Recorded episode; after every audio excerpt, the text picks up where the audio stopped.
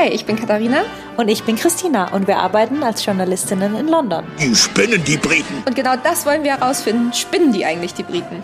Diese schwere Frage kann man natürlich nicht auf leeren Magen beantworten. Deswegen treffen wir uns zum English Breakfast.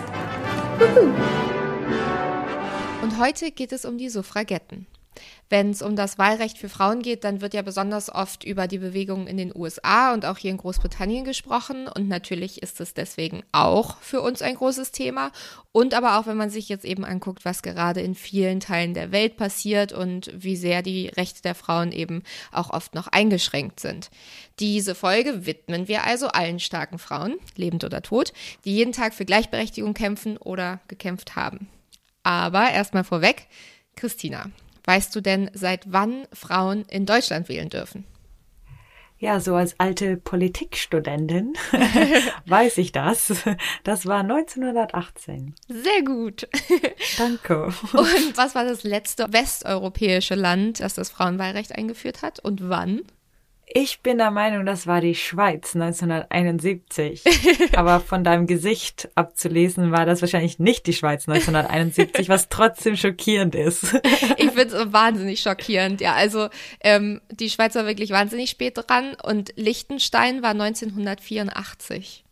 Also Wahnsinn. Krass. Da, das finde ich krass. Allerdings muss man auch sagen, man muss auf jeden Fall unterscheiden zwischen partiellem Wahlrecht und gleichem Wahlrecht für Männer und Frauen. Da hören wir auch noch, wie das eben hier war in Großbritannien mit den Suffragetten. Denn auch wenn man sagt, ab einem bestimmten Zeitpunkt hatten Frauen das Wahlrecht, hatten trotzdem nicht alle Frauen das Wahlrecht. Also da muss man auf jeden Fall nochmal unterscheiden. Und der Kampf der Suffragetten hat deswegen hier im Vereinigten Königreich auch nur in Stufen zum Erfolg geführt.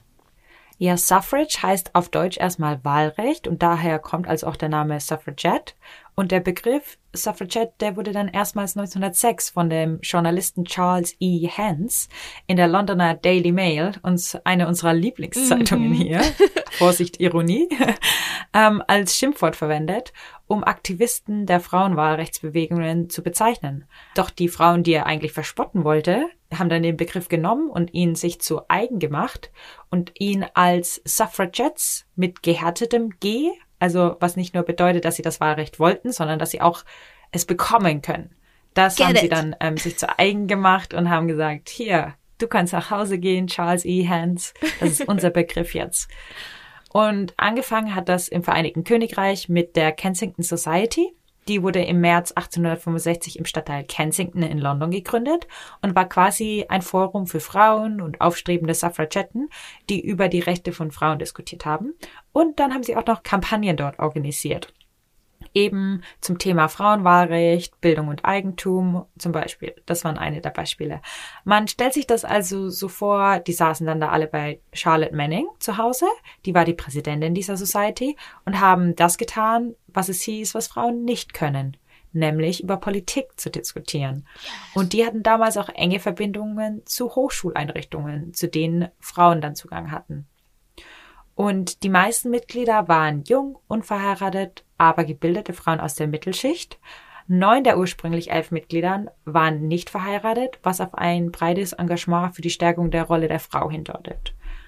Und am 28. April 1866 verfassten die Society-Mitglieder Barbara Bodichon, Emily Davis und Jessie Buckright eine Petition für das Wahlrecht für alle Hausfrauen ohne Unterschied des Geschlechts, die über die von der ehrenwerten Versammlung festgelegten Eigentums- oder Mietrechte verfügen. Ja, John Stuart Mill war der MP, also der Abgeordnete für die City of Westminster, der damals für das Frauenwahlrecht war tatsächlich. Also mit dem hatten die Frauen der Kensington Society gesagt, dass sie mindestens 100 Unterschriften bekommen könnten und dann würde ihr Anliegen im Parlament diskutiert und darüber abgestimmt werden. Ähm, diese Petition war die erste ihrer Art. Sie schloss aber geschickt und ausdrücklich verheiratete Frauen aus, weil deren Ehemänner ihr Eigentum besaßen und ihr Recht und die Macht hatten und ein Dokument eben hatten, die Frauen zu unterdrücken.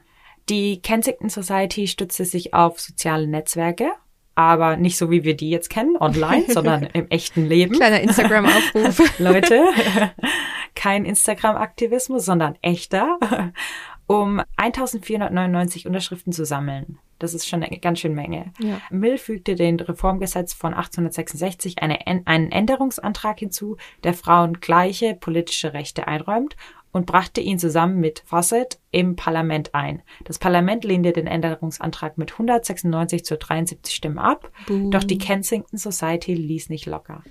Ja, es war natürlich ein ziemlich großer Rückschlag, aber in den darauffolgenden Jahren gab es immer wieder größere Gesetzesvorlagen zum Wahlrecht ähm, und die wurden immer wieder abgelehnt im Parlament.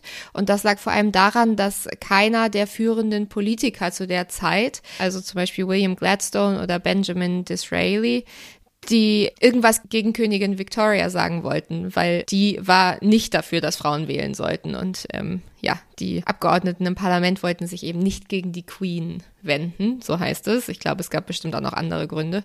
Im Jahr 1869 hat das Parlament dann immerhin den weiblichen Steuerzahlern gewährt, dass sie bei Kommunalwahlen mitwählen durften. Und in den darauffolgenden Jahrzehnten haben dann die Frauen das Recht bekommen, ähm, in den Kreis- und Stadtrat einzuziehen. Also immerhin ein kleiner Schritt. Das Recht an Parlamentswahlen teilzunehmen blieb den Frauen aber weiterhin verwehrt, ähm, obwohl das Parlament für eine entsprechende Gesetzgebung eigentlich sich stark gemacht hatte. Nach dieser Niederlage hat dann die Gesellschaft, also die Kensington Society, ähm, versucht, eine neue Taktik zu verfolgen. Und am 5. Juli 1867 wurde sie dann umbenannt in die Londoner National Society for Women's Suffrage und hat dann einen losen Zusammenschluss mit einer ähnlichen Gruppe in Manchester und einer in Edinburgh gegründet. Also es gab natürlich ganz viele solche Organisationen und die haben sich alle zusammen, es waren dann irgendwann 17 Organisationen, die sich zur National Union of Women's Suffrage Societies zusammengeschlossen haben und ähm, auch eben so dann wirklich stark zum Erfolg der Frauenrechtsbewegung beigetragen haben. So, und eben haben wir ja schon Manchester gehört. Da kommen wir nämlich jetzt zu der wohl bekanntesten Suffragette überhaupt. Von der habt ihr vielleicht auch schon gehört, Emmeline Pankhurst. Und die hat nämlich 1903 die Organisation Women's Social and Political Union gegründet. Und die hat sich eigentlich nur für das Frauenwahlrecht eingesetzt. Also da ging es nicht größer um die Frauenrechte. Natürlich irgendwie gehört das damit dazu. Aber erstmal war deren Ziel, dass eben Frauen wählen dürfen in Großbritannien. Und das Motto ihrer Organisation war Taten, nicht Worte. Pankhurst war wirklich schon ziemlich lange politisch aktiv, also schon mit 14 hat sie, ist sie da in Kontakt gekommen mit den Frauenwahlrechtsbewegungen und ähm, hatte auch vorher schon die Women's Franchise League gegründet, die sich für das Wahlrecht äh, sowohl für verheiratete als auch für unverheiratete Frauen eingesetzt hat und hat sich eben da viel engagiert und sie wollte eigentlich gerne der Independent Labour Party beitreten, aber weil Frauen ja nicht in die Politik gehörten, durfte sie das nicht, obwohl sie in der Partei wirklich viele männliche Freunde hatten, die eigentlich auch dafür waren, aber ja, es ging nicht. Emmeline Pankhurst hat 1914 eine Autobiografie geschrieben und ähm, da lese ich jetzt mal einen Satz draus vor. Männer machen den Moralkodex und erwarten, dass Frauen ihn akzeptieren. Sie haben beschlossen, dass es für Männer völlig in Ordnung ist, für ihre Freiheiten und Rechte zu kämpfen, aber dass es für Frauen nicht in Ordnung ist, für die ihren zu kämpfen. Und das war sozusagen auch etwas, wonach sie gelebt hat. Und wir haben uns natürlich für diese Folge wieder eine Expertin eingeladen und nicht irgendjemanden, sondern Trommelwirbel. die Urenkelin von Emmeline Pankhurst persönlich, Helen Pankhurst. Uh. Ähm, so ein kleiner Fangirl-Moment. Es war wirklich sehr, sehr schön, mit ihr so zu froh. sprechen. Ja, ich bin so froh, dass sie ähm, sich bereit erklärt hat, mit uns zu sprechen. Sie ist toll. Ja, war echt, also Wahnsinn. Und die hat natürlich auch ein Buch geschrieben, das heißt auch Deeds Not Words, also nach dem Motto ähm, von den Suffragetten. Und sie hat uns im Interview erzählt, wie sie überhaupt von ihrer Urgroßmutter erfahren hat und wie sie das inspiriert hat. Um, so I had two major influences growing up. One was that surname and um, knowledge of what my great grandmother. Dinge haben mich beeinflusst, als ich aufgewachsen bin. Zum einen dieser Nachname und das Wissen darüber, was vor allem meine Urgroßmutter geleistet hat. Da habe ich viel drüber gelernt bei meinen Besuchen in Großbritannien. Aber ich bin in Äthiopien aufgewachsen und das hat mich auch sehr beeinflusst. Besonders habe ich da auch über meine Großmutter Silvia gelernt und ihre Arbeit rund um äthiopische Identität und der Kampf gegen Mussolinis Invasion und sowas. Ich bin also mit diesen zwei großen Einflüssen aufgewachsen. Bei der einen ging es auch um äthiopische internationale Entwicklung und bei der anderen eben um Feminismus und dessen Stimme in Großbritannien. Und ich glaube, dass ich diese beiden mein Leben lang balanciert habe und die Gemeinsamkeiten zwischen ihnen gesehen habe. Eine Zeit lang habe ich für internationale Entwicklung gearbeitet und dachte direkt, das ist es. Dann habe ich aber sehr schnell realisiert, dass man das auch durch einen feministischen Blickwinkel betrachten muss. Und dass es so wichtig ist, auch auf die Angreifbarkeit und das Ausgeliefertsein der Frauen zu gucken, wenn es um Wirtschaft und internationale Hilfe geht. Als ich dann in Großbritannien gelebt habe, ist mir die Kraft meines Nachnamens erst so richtig bewusst geworden und die Macht, die er mir gibt, über diese Dinge zu sprechen. Es kam aber eher über andere Menschen, als ich als junges Mädchen nach Großbritannien kam. Denn da waren Erwachsene und auch Jüngere, die meinen Nachnamen gehört und gefragt haben, ob ich mit Emmeline verwandt bin. Wenn ich dann Ja gesagt habe, fanden die das so interessant und hatten natürlich alle möglichen Fragen. Also musste ich Antworten auf diese Fragen haben. Also habe ich viel gelesen und meine Eltern ausgefragt und viel dazugelernt. Besonders darüber, wie kompliziert das Ganze ist. Es gab verschiedene Gruppen, Streit in der Familie darüber, welche Meinung besser ist, besonders zwischen meiner Urgroßmutter Emmeline und meiner Großmutter Sylvia. Es ist einfach so komplex und deswegen so leicht auf verschiedenen Seiten zu landen. Und das war so vor 100 Jahren und so ist es auch immer noch. Man ist nicht vereint, nur weil man Feministin ist. Es gibt so viele verschiedene Standpunkte in dieser Bewegung. And that was the case 100 years ago. It's still the case today. You know, it, you, you're not unified just because you have a unif you, just because you're a feminist or you know you have those ideas. There are many, many reasons why differences of opinions come in.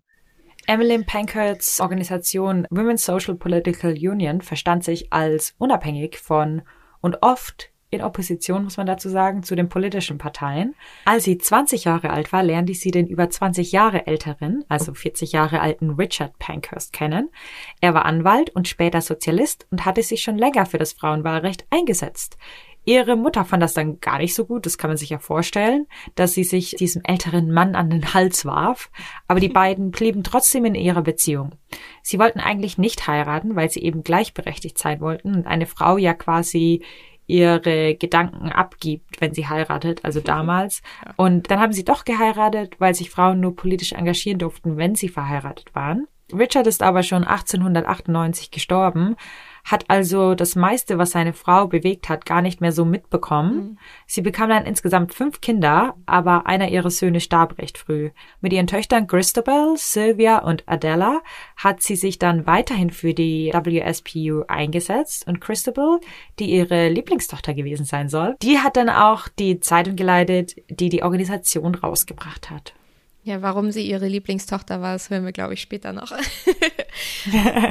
Sind wir im Jahr 1905 und da hat die ähm, Gruppe den liberalen Abgeordneten Bamford Slack überzeugt, einen Gesetzesentwurf für das Frauenwahlrecht einzubringen. Der wurde zwar auch letztendlich abgelehnt, aber die Öffentlichkeitsarbeit hat dazu geführt, dass die Gruppe wirklich schnell größer werden konnte. Und nach dem Scheitern des Gesetzesentwurfs änderte dann die WSPO ihre Taktik. Und zwar haben sie sich dann darauf konzentriert, die jeweils regierenden politischen Parteien anzugreifen und haben sich quasi geweigert, Gesetze zu unterstützen, die nicht das Frauenwahlrecht beinhalten. Das bedeutete, dass sie ihr ursprüngliches Engagement für unmittelbare soziale Reformen erstmal aufgegeben haben. Genau, im Jahr 1906 begann die Gruppe mit einer Reihe von Demonstrationen und Lobbyarbeit im Parlament dann. Das äh, führte dann auch zur Verhaftung und Inhaftierung von einer wachsenden Anzahl ihrer Mitglieder. Also ganz, ganz viele Mitglieder wurden dann einfach ähm, ins Gefängnis gesteckt dafür, dass sie protestiert haben. Mhm. Und ein Versuch, das gleiche Wahlrecht zu erreichen, erlangte nationale Aufmerksamkeit, als eine Abordnung von 300 Frauen, die über 125.000 Suffragetten vertraten, beim Premierminister Sir Henry Campbell Bannerman für das Frauenwahlrecht plädierten. Der Premierminister stimmte ihrer Argumentation zu, sah sich aber gezwungen, überhaupt nichts zu unternehmen und forderte die Frauen auf, weiter zu piesacken und die Tugend der Geduld zu üben. Das mhm. sind ähm, nicht unsere Worte, das sind Zitate weiter ja. zu piesacken und die Tugend der Ge Geduld zu üben. Auch nett, ne? So, ah ja, äh, ja, ich bin auf jeden Fall auf eurer Seite, aber mh, mm, im Moment kann ich leider nichts machen. Also bleibt mal dran. Ich unterstütze das auf ja. jeden Fall von der Ferne aus. Ja, cool. Daumen hoch, aber ähm, ich bleib bei mir auf der Couch. Ja. Es gab dann immer wieder weitere Abspaltungen der Gruppe, aber ähm, 1908 hat dann die WSPO auch wirklich offizielle Farben ähm, für sich entschieden, und zwar mhm. lila, weiß und grün. Und die Farben wurden von Emmeline Pethick Lawrence gewählt, weil Violett das königliche Blut darstellen sollte, das in den Adern von den Suffragetten fließt. Weiß war für die Reinheit im privaten und öffentlichen Leben und grün sollte die Farbe der Hoffnung und eben das Emblem des Frühlings sein. Also so hatten sie sich das überlegt. Im Juni 1908 wurden diese Farben dann zum ersten Mal in der Öffentlichkeit verwendet, als die WSPO im Hyde Park eine Kundgebung gestartet hat mit 300.000 Teilnehmern zum Frauensonntag. Mhm. Schon ganz schön krass. Und so große Ansammlungen der Suffragetten waren auch immer richtig beeindruckend, weil die meistens eben ganz in weiß gekleidet waren, in weißen Kleidern, mit Hüten und dann eben diese Scherben mit den Farben, mit mhm. dem Weiß, ähm, Grün und Lila hatten. Und das war in einer Zeit, muss man sich das ja auch vorstellen, Anfang des 19. Jahrhunderts, industrielle Revolution, da war alles ziemlich dunkel mhm. und rußig. Und wenn dann so eine Menschenmenge an, also eine Frauenmenge in diesen weißen Kleidern durch die Gegend gelaufen ist, das ist schon aufgefallen. Und in der Zeit waren die Fotos in den Zeitungen auch noch schwarz-weiß. Ja. Und wenn alle dunkel gekleidet waren, sind so weiße Kleider richtig hervorgestochen. Und deswegen war das schon taktisch richtig klug, da die Farben so zu auswählen, auszuwählen. Fall. Irgendwann dann wurden die WSPU aber auch bekannt für ihre körperlichen Auseinandersetzungen. Also ihre Mitglieder warfen Fensterscheiben ein und griffen Polizeibeamten an. Auch Pankhurst und ihre Töchter und andere WSPU-Aktivisten wurden wiederholt zu Gefängnisstrafen verurteilt, wo sie dann für bessere Haftbedingungen in den Hungerstreik traten mhm. und oft zwangsernährt wurden. Als Pankhursts älteste Tochter Christabel die Führung der WSPU übernahm, ist die Feindschaft zwischen der Gruppe und der Regierung gewachsen. Und am Ende griff dann auch die Gruppe von Christabel darauf zurück, ähm, eben auf Brandstiftung und ähm, Sachen in Brand zu stecken. Und dann ähm, Teile der Organisation, die ein bisschen gemäßigter waren, haben sich dann sogar gegen die Familie Pankhurst ausgesprochen. Und am sogenannten Schwarzen Freitag, den 18. November 1910, stürmten die Suffragetten das Unterhaus und wurden aber von der Polizei brutal zurückgedrängt.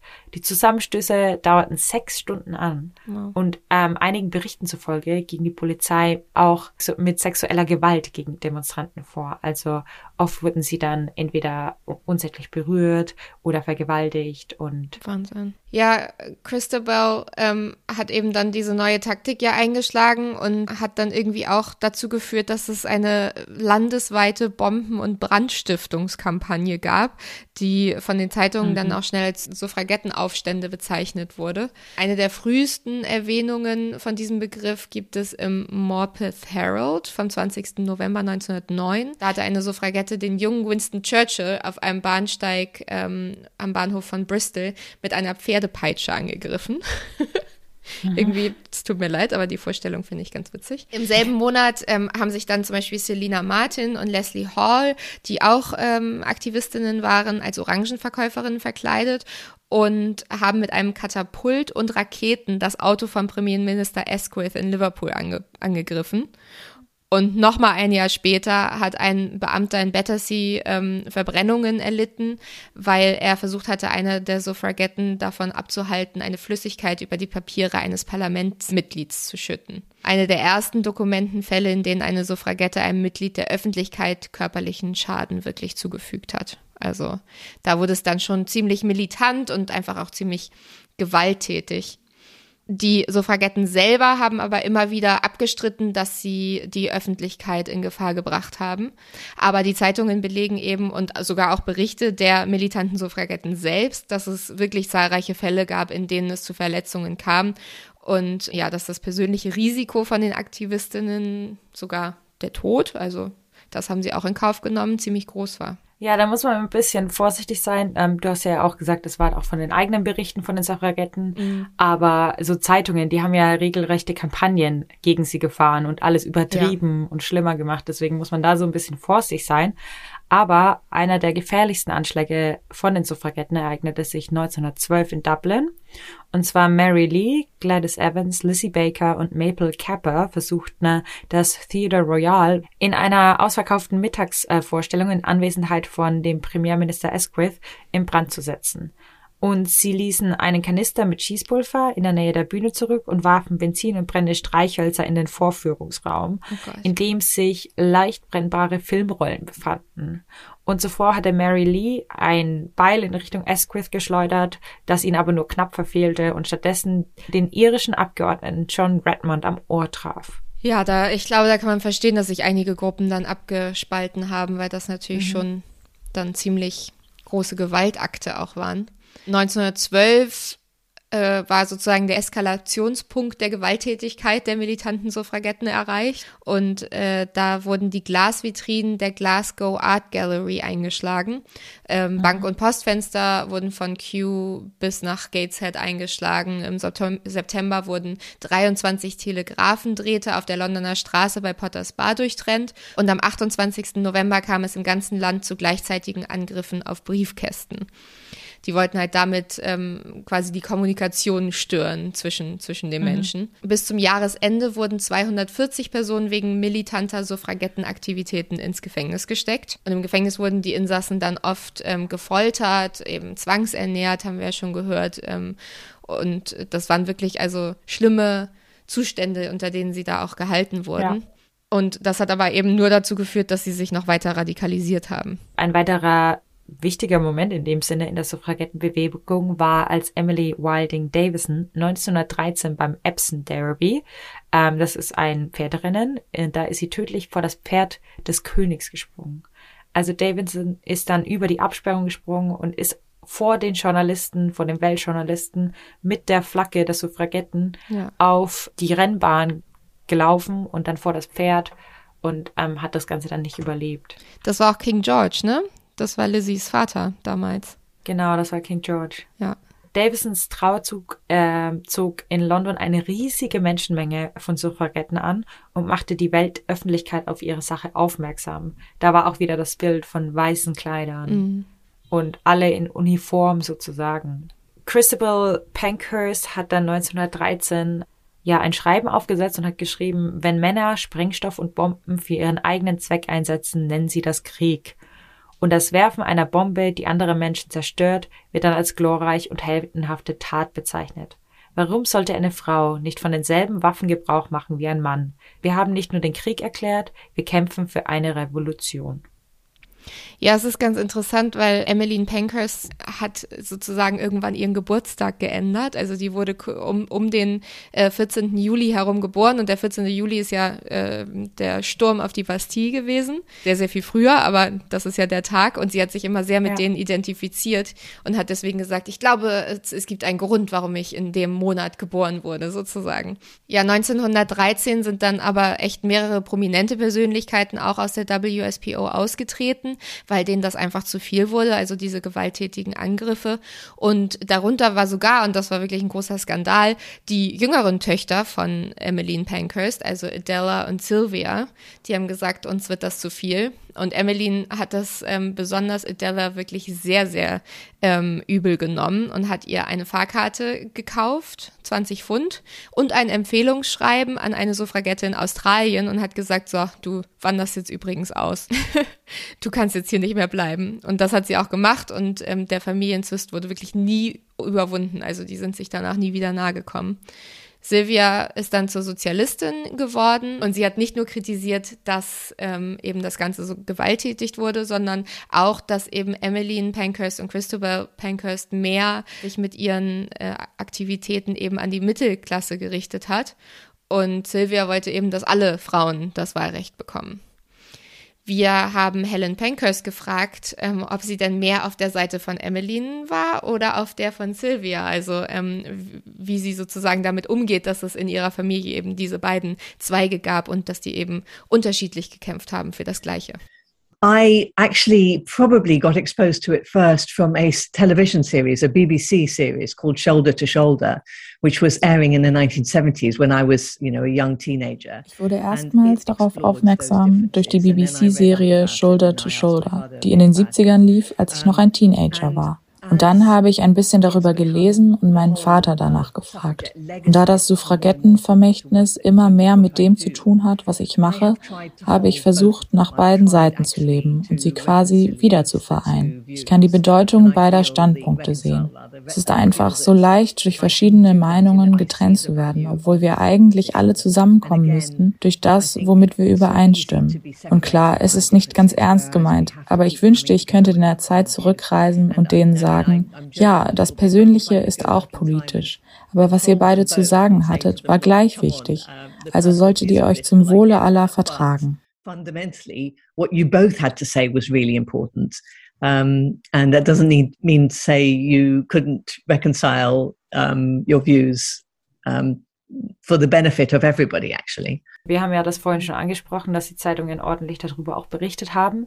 Und die haben dann auch ganz bald angefangen, wöchentlich über die Angriffe eben zu berichten und berichten über die Gewalttätigkeit der Suffragetten im ganzen Land. Wobei Zeitungen wie das Gloucester Journal und das Liverpool Echo eigene Kolumnen über die jüngsten ähm, Ausschreitungen veröffentlichten und im Jahr 1913 griff eine Suffragette die Glasvitrine im Juwelenhaus des Tower of Londons an und während im schottischen Dundee vier Briefträger durch in den Briefkästen deponierte äh, Phosphorchemikalien eben schwer verletzt wurden. In Dumbarton wurden 20 Telegraphendrähte durchtrennt und das Orchideenhaus von den Kew Gardens wurde angegriffen und das Teehaus dort wurde auch niedergebrannt. In Ilford wurden in drei Straßen die Feuermeldedrähte zerstört und in Saunderton wurde der Bahnhof zerstört, wobei in den Trümmern Plakaten mit der Aufschrift Votes for Women und Burning for the Vote zurückblieben.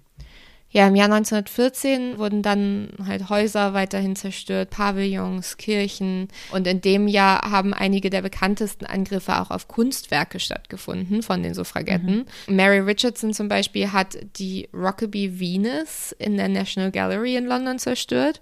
Und ähm, außerdem kam es auch generell zu so einer Welle kultureller Gewalt in London. Im British Museum zum Beispiel wurden Mumienkästen zertrümmert. Und in St. Paul's, also der Kathedrale, ähm, und im Metropolitan Tabernacle wurden Bomben entdeckt, auf denen eine Postkarte mit der Aufschrift Setzt eure Religion in die Praxis um und gebt den Frauen die Freiheit zu lesen war. Nach Ausbruch des Ersten Weltkriegs hat die WSPU ihre militante Kampagne erstmal eingestellt. Ja, also das mit der Kunst, das ist ja bis heute noch immer ein großes Thema, weil viel, das ähm, wir jetzt so als Gesellschaft als klassische Kunst ansehen, ist von Männern erschaffen worden, die viele Frauen zeigen. Und das mhm. Narrativ dieser Frauen wird von den Männern geprägt. Und ähm, das ist dieses männliche Narrativ, das in vielen ähm, berühmten Gemälden eben steckt, mhm. wo Frauen aus der Sicht von Männern gemalt werden. Und da ist bis heute immer noch eine große Diskussion in der Kunstwelt darüber, ob, ob man das nicht einfach mal, ja, überdenken sollte, was wir so als klassische Kunst empfinden oder als große klassische ja. Kunst in dem Sinne. Das finde ich eigentlich eine, einen ganz guten und spannenden Gedankengang, sich das mal so vor Augen zu führen. Auf jeden Fall, ja. Und in der Zwischenzeit, also 1914 war ja der Beginn des Ersten Weltkriegs und in der Zwischenzeit wuchs dann die öffentliche Unterstützung für die Frauenwahlrechtsbewegung und es wurden öffentliche Demonstrationen ausgestellt und Umzüge zur Unterstützung des Frauenwahlrechts organisiert. Mit Beginn des Ersten Weltkriegs äh, verlagerten die Frauenwahlrechtsorganisationen ihre Energie und Unterstützung eben dann in die Kriegsanstrengungen und ihre Effektivität trug wesentlich dazu bei, die Öffentlichkeit für die Sache des Frauenwahlrechts zu gewinnen dann tatsächlich.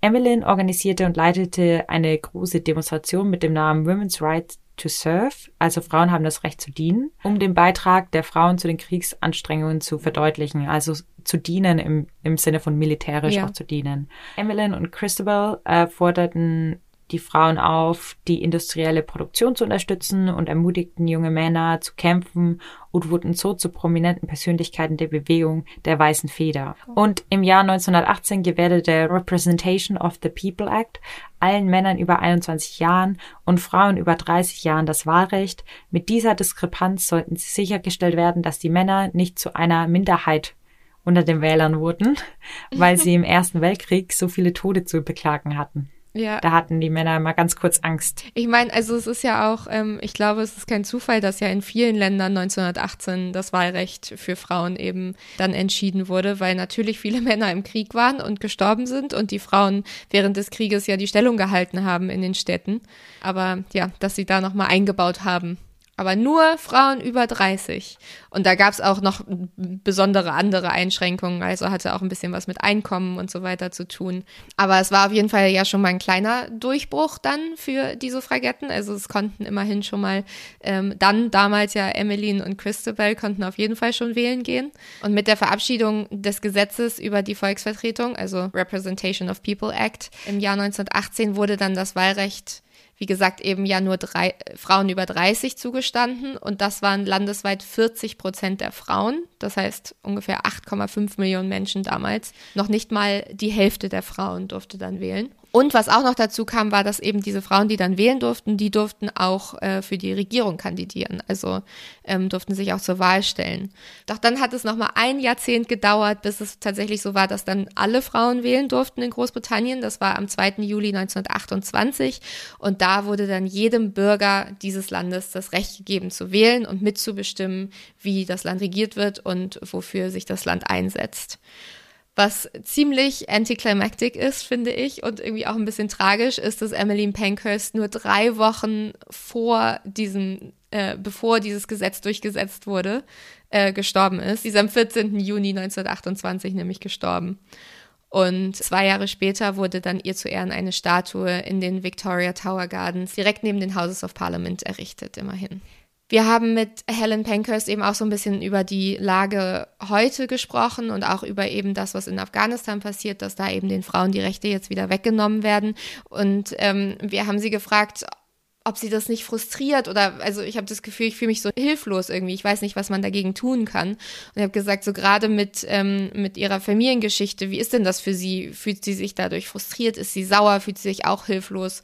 Und das hat sie uns geantwortet. Angry, actually, angry that we're allowing the return to the type of ideas that are now going to be promulgated in Afghanistan. And it's not, it's just, it's the symbol, it's the signal that it gives to other ich bin wütend darüber, dass wir in Afghanistan eine Rückentwicklung zu den alten Ideen erlauben. Ich bin auch sauer über das Signal, das es an die Fundamentalisten sendet und ihre Ideen darüber, wer was tun darf. Es ist wirklich deprimierend und definitiv ein Schritt zurück. Ich fühle mit allen, die in Afghanistan involviert sind die Menschen, die dort leben, die für einen Wandel gekämpft haben, den repräsentiert haben und denen der Boden unter den Füßen zusammengebrochen ist. Ich glaube, dass die Frage, wie die Vergangenheit und die Gegenwart miteinander verglichen werden können, sehr interessant ist, weil auf der einen Seite ist es immer wieder das gleiche Thema, die gleichen Faktoren. Es geht darum, eine Stimme zu haben, diese nutzen zu dürfen, sich politisch zu engagieren. Es geht um Gewalt, die vom Staat ausgeht oder vom Einzelnen. Also vieles ist gleich geblieben, aber viel hat sich auch geändert.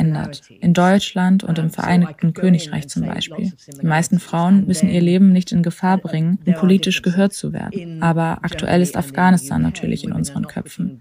Und dort ist es so schlimm, dass die reine Existenz als Frau gefährlich ist.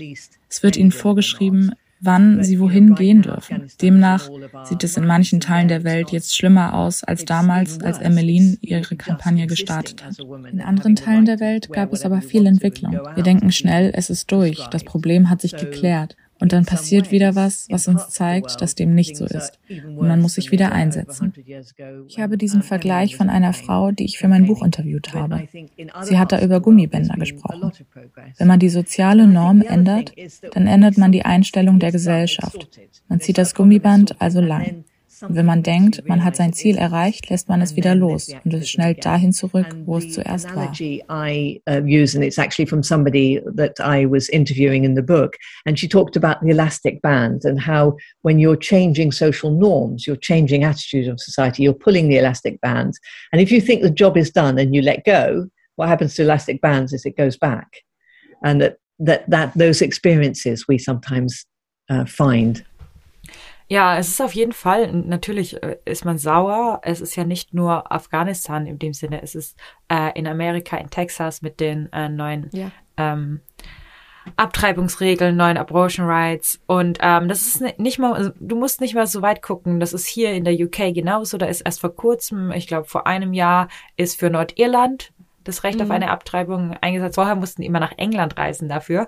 Und es ist auch immer noch so, dass Leute aus äh, Schottland oder Wales nach England reisen müssen für eine Abtreibung, weil es einfach nicht genug Angebote gibt. Ja, ja man ähm, muss gar nicht hier auf der Insel bleiben. Auch in, in Deutschland ähm, steht äh, die Abtreibung immer noch im Strafgesetzbuch. Da steht, ähm, da steht auch Mord drin, mhm. ähm, wenn man das mal so krass gegenüberstellt. Das ist immer noch äh, eine Straftat, die bleibt eben nur äh, frei von Bestrafung unter drei Fällen. Mhm. Äh, Fall Nummer eins ist, ähm, dass man vergewaltigt wurde, dass es aus einer Straftat entstanden ist, das Kind.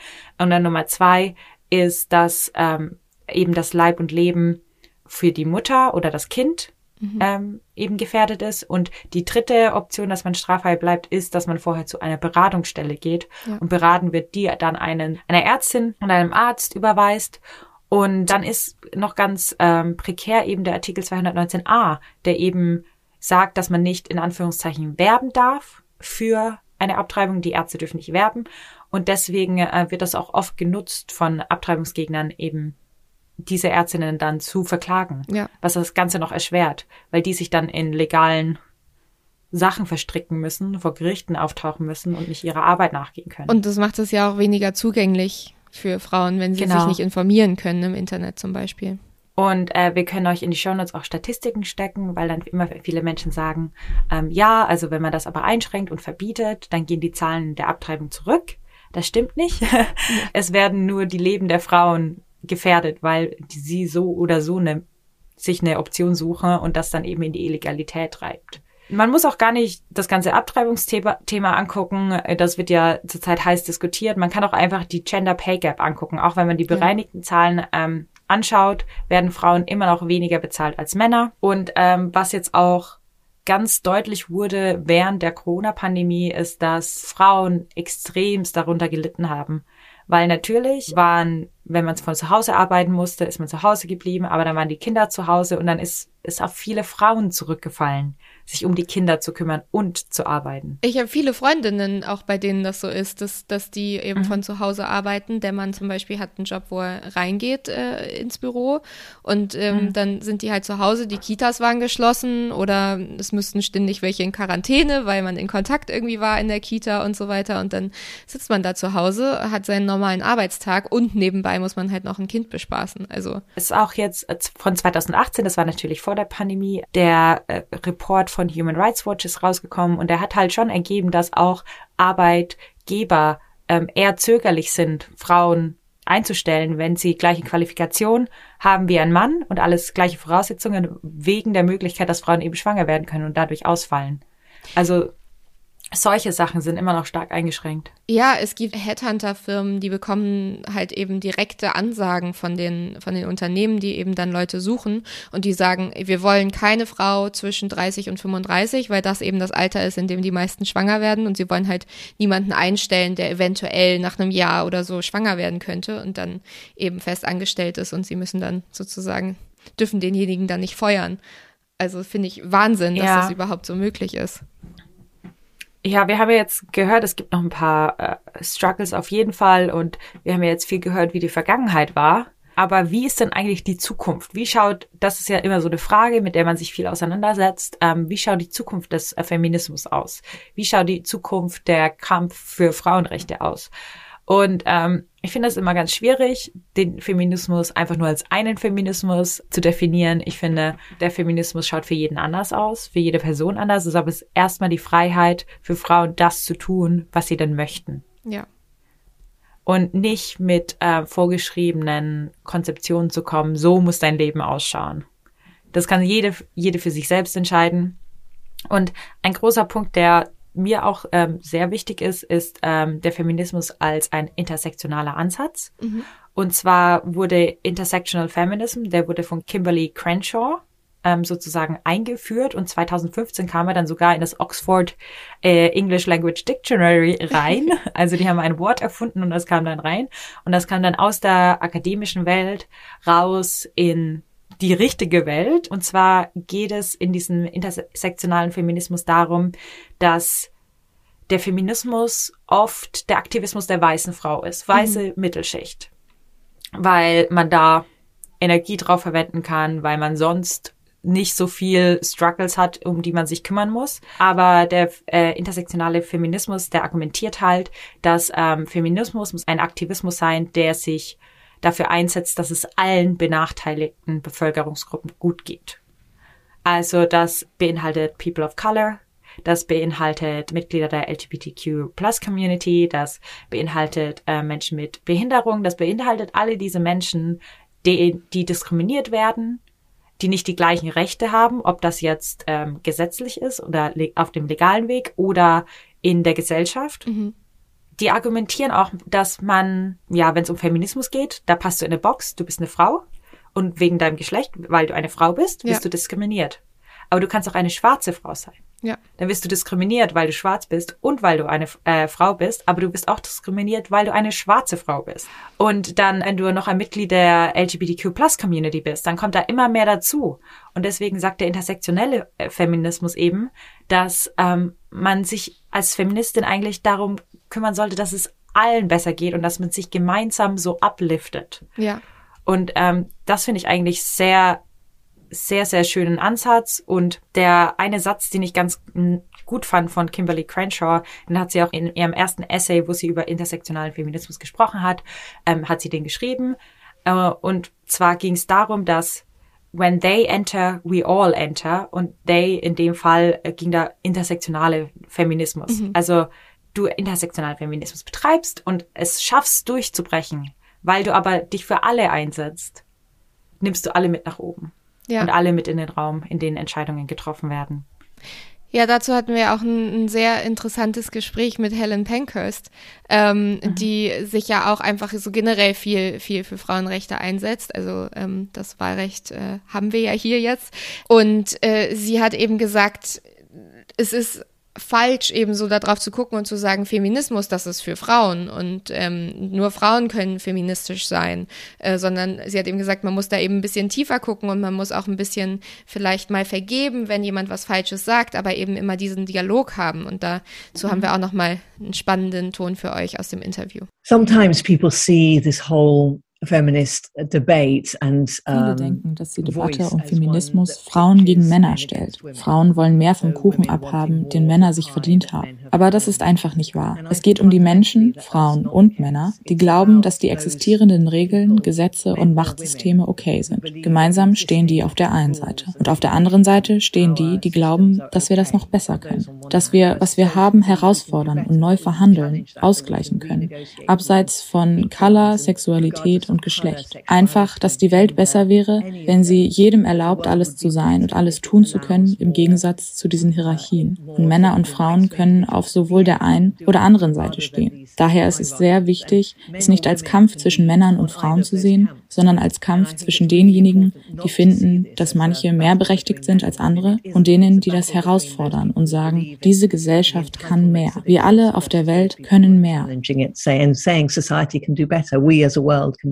Ja, das finde ich auch richtig interessant. Vor allem, weil es ist auch so, dass wenn man nicht ähm, als weiße, westliche, Mittelklasse Frau, Feministin, wenn man nicht mal innehält und mal guckt, was man denn so macht und wie man das macht und wenn man das sich immer nur auf sich selbst bezieht, dann vergisst man, dass es sein kann, dass man anstatt diese Barrieren aufzureißen und aufzubrechen, die einfach weiter unterstützt. Mhm ähm, weil man eben in dieser einen festgesetzten Schiene ist und sich nicht da, nicht mehr darüber nachdenkt, dass es auch andere Länder gibt, in denen Feminismus anders ausschaut. Also es ist dieses Konzept von der weiße westliche Feminismus, mhm. der muss dann auch in Indien passieren. Ja. Der muss dann auch auf dem afrikanischen Kontinent passieren. Und da muss man richtig aufpassen, dass man da nicht wieder ein System kreiert, das Leute unterdrückt, anstatt sie mit nach oben nimmt. Das finde ich einen ganz interessanten Punkt.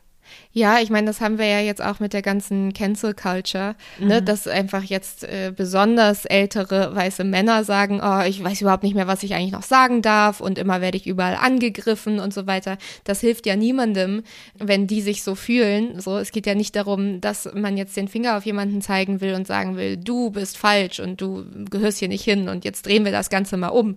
Ähm, das ist ja nicht was Feminismus ist und worum es geht, sondern es geht ja darum, dass wir alle zusammen lernen und dass sich einfach die Zeiten verändert haben und äh, man einfach darauf eingehen muss, dass ähm, es jetzt einfach andere Ansichten gibt, die eben auch durchgesetzt werden und das ist okay, wenn jemand ähm, mal was falsch sagt. Wir sagen, glaube ich, auch öfter mal was falsch, aber man muss mhm. sich eben damit auseinandersetzen und ähm, eben lernen wollen und offen sein für andere Menschen auch. Ja, das ist auch ein Problem, das der intersektionelle Feminismus eben hat, dass äh, das oft missverstanden wird und dass oft vor allem diese Gruppe von Menschen, die sich dann durch diese neuen Strömungen eben bedroht fühlt, das so sehen als ein Ranking für Opferrollen. Mhm. Und am wenigsten Opfer ist der alte weiße Mann. ja. Und deswegen sind alle gegen ihn. Aber das, das stimmt nicht. Das ist nicht wahr. Feministen hassen keine Männer. Ich will das mal, Feministinnen hassen keine Männer. Ich will das mal hier so festhalten. ähm, es, es muss zusammengearbeitet werden. Ja. Ähm, aber was wir fragen müssen eigentlich, Katharina, wann haben die Suffragetten gesponnen mit ihren Aktionen? ähm, Nein, also generell nein. Was ich total faszinierend finde ist ähm, und was ich auch gelernt habe in dieser Folge, ähm, ich dachte immer so, ja, alle Männer damals waren dagegen, dass die Frauen wählen und alle Männer wollten, dass ihre Frauen machen, was sie ihnen sagen und so. Ich fand das ganz schön eigentlich, dass Emmeline Pankhurst ja jemanden geheiratet hat, der schon bevor sie kennengelernt hat für das Frauenwahlrecht auch äh, sich eingesetzt hat. Und da gab es natürlich einige Männer, die das auch so gesehen haben. Natürlich gab es auch viele Männer, die dagegen waren. Aber das hat mich irgendwie total hoffnungsvoll irgendwie gemacht. Das fand ich so schön, dass sie da jemanden an ihrer Seite hatte, der sie da quasi unterstützt hat. Also das fand ich gut. Ich meine, die militanten Aktionen, ich glaube, das kann man so und so sehen. Ähm, natürlich ist es immer schlecht, wenn Menschen dabei zu Schaden kommen, auf jeden Fall, ähm, und verletzt werden. Auf der anderen Seite verstehe ich irgendwie so ein bisschen, dass sie sagen, wir mussten ja Aufsehen erregen. Ähm, anders hat uns ja keiner gehört. Ich, ich kann nicht so richtig sagen, wahrscheinlich wäre ich auch irgendwann zu der eher nicht militanten Gruppe gewechselt. Ich glaube, ich wäre irgendwo so dazwischen gewesen. Also ja, ich ich war auch immer so. Ich war auch immer so, äh, das kann ja nicht sein, dass Leute zu Schaden kommen und also ich mache keine Gewalt. Pazifismus ist voll mein Ding.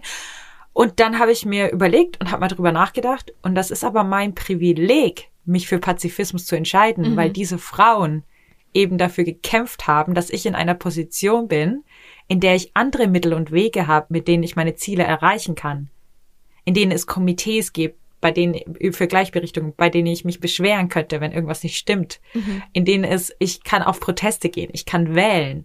Weißt du, all das haben diese Frauen auch mit ihrer in Gewaltbereitschaft und mit diesen militanten Aktionen eben geschafft, die, mit der ich nicht, mit denen ich nicht übereinstimme.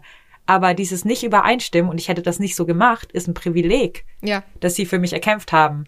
Ja, naja, und es kommt ja auch dazu, dass ähm, eben ja auch die Frauen sehr viel Gewalt äh, erfahren haben. Ne? Also die sind ja mhm. nicht, haben ja nicht damit angefangen, Leute anzugreifen, sondern ähm, ja. Äh, oft wurden ja auch friedliche Proteste einfach zur Frauenwahlrechtsbewegung ähm, von dann von Polizisten angegriffen. Und da gab es ja auch mhm. sehr viel Gewalt. Also ich verstehe das schon, wenn man dann irgendwann in die Richtung sich dreht, weil man einfach auch nicht mehr weiß, wie man es anders machen soll. Man muss sich auch irgendwie wehren. Ich finde, das war ein ganz schön, ja, ganz schön starkes Thema, auch jetzt mit den, mit der jetzigen Situation auf der Welt, wie mhm. sich das alles so ein bisschen entwickelt, was auch vielen Menschen, glaube ich, also vielen Frauen auch Angst macht. Und ihr könnt auch sehr gerne mit uns darüber sprechen. Und zwar könnt ihr uns bei Instagram schreiben. Unter English Breakfast der Podcast findet ihr uns. Oder unter englishbreakfast.podcast at gmail.com.